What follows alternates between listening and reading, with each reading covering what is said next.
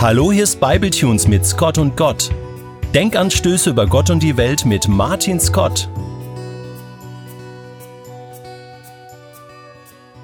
Ich war eigentlich an ihr vorbeigeradelt, als ich in der Woche nach Ostern in England ein paar Tage ausspannte, zusammen mit einem guten Freund.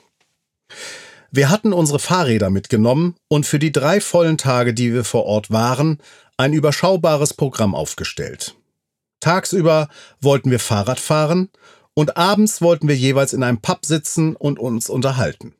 Die erste Tour führte uns auf eine größere Insel vor der Südküste Englands.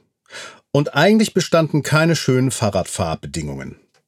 Die Insel war bergiger, als wir zuerst dachten, und außerdem war es ziemlich stürmisch und regnerisch.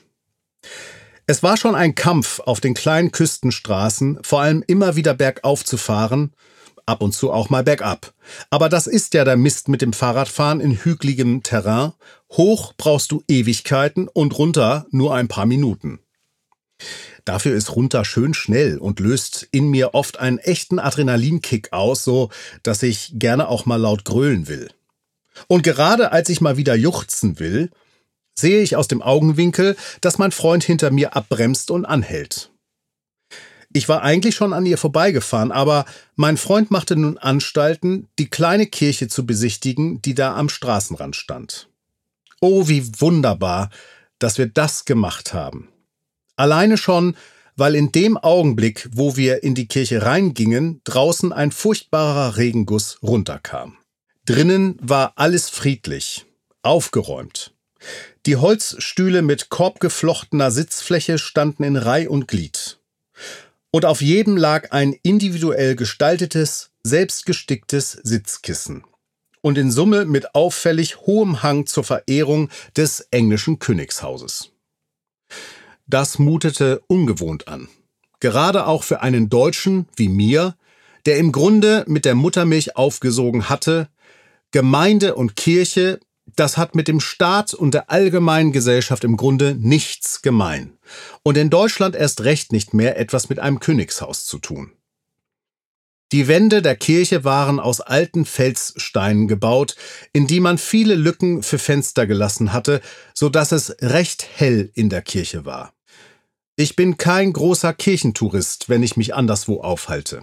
Für mich ist eine Kirche eher ein Zweckbau, in dem Christen zusammenkommen, um Gottesdienst zu feiern oder sonstige Veranstaltungen einer Gemeinde durchzuführen. Manchmal aber gehe ich bewusst anderswo in eine Kirche rein.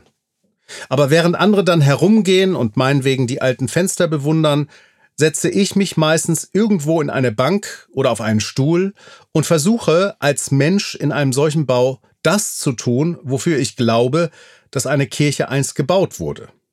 Zu beten. Erwarten tue ich in einem solchen Setting dann eigentlich nichts.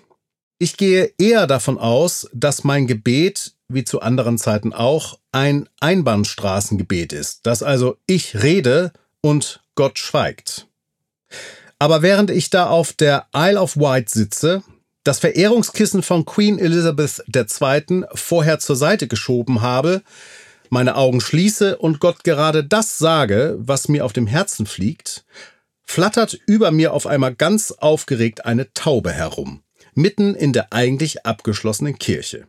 Sie musste unbemerkt mit reingeflogen sein, vielleicht auch schon lange vorher, bevor wir gekommen waren. Oder die Mauer der Kirche hatte doch irgendwo ein Loch. Man sagt, die Kirche habe ausgedient. In ihr würden sich nur noch ein paar konservative und ewig gestrige versammeln. Ob das in dieser Form stimmt, hängt aber von jedem einzelnen Menschen ab. Zum einen, ob der Einzelne immer wieder auch in die Kirche hineingeht, in der Erwartung, hier vielleicht einen besonderen oder zumindest ruhigeren Ort vorzufinden, an dem eine Kontaktaufnahme mit Gott möglich ist.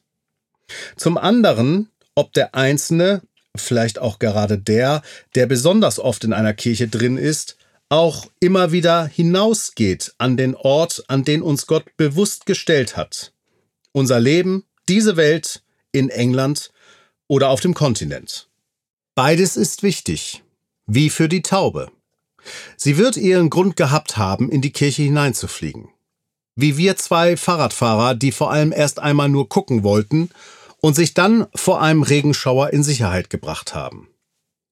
Leben und letztlich Überleben tut die Taube aber nur außerhalb der Kirche, wo sie eigentlich hingehört.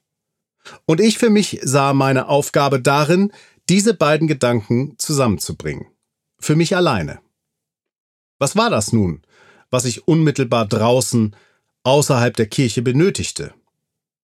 Ich sagte dies Gott in meinem Gebet, bat ihn um Ruhe für manche Gedankenstürme in mir, für Liebe in meinem Herzen gegenüber gewissen Verwandten von mir, bei denen wir in England unterkamen, bei denen ich aber eigentlich gar nicht so gerne bin, und dankte ihm für eine ziemlich volle Liste an positiven Entwicklungen und Ereignissen, die sich zuletzt bei mir abgespielt hatten. Dann war der Regenschauer vorbei. Wir fanden einen Weg, die Taube zu befreien und setzten unsere Fahrradtour fort. Dass aber Gott mein Gebet gehört hatte und dass er mitgeht, wenn ich aus der Kirche wieder rausgehe, da war ich mir ganz sicher. Die Taube hatte mir das irgendwie vorgemacht. Zum Abschluss will ich noch einen ganz kurzen Hinweis geben auf eine kurze biblische Episode. Eines Tages kommt Jesus an den Fluss Jordan, der Israel von Norden nach Süden durchfließt.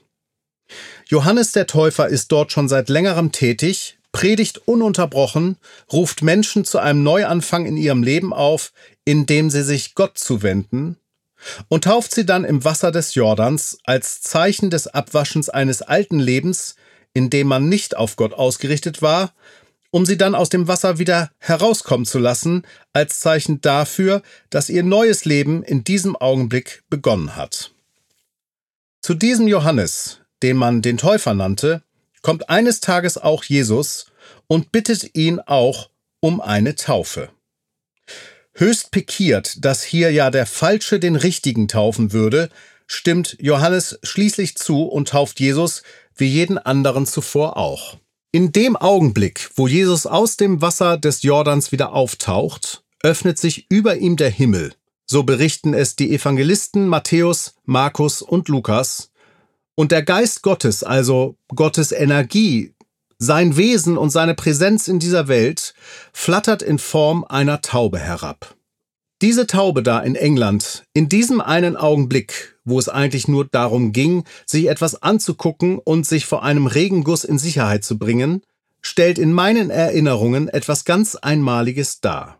Vielleicht hatte es auch etwas damit zu tun, dass ich selbst zusätzlich auch noch eine Entscheidung traf, nämlich meinen Aufenthalt in einer Kirche zum Beten zu nutzen.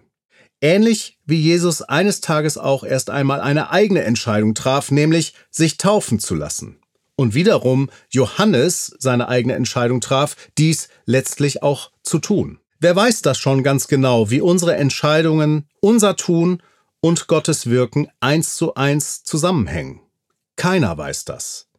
Aber ich weiß, dass es sich lohnt, sich danach auszustrecken. Und dann die Augen offen zu halten, zu erwarten, dass Gott sich in meinem Leben meldet. Überhaupt nur deshalb gibt es Scott und Gott. Und falls dich das neugierig macht, probiere es selbst aus. Kirchen gibt es genug. Und auch andere Orte, an denen man selbstverständlich genauso gut beten kann.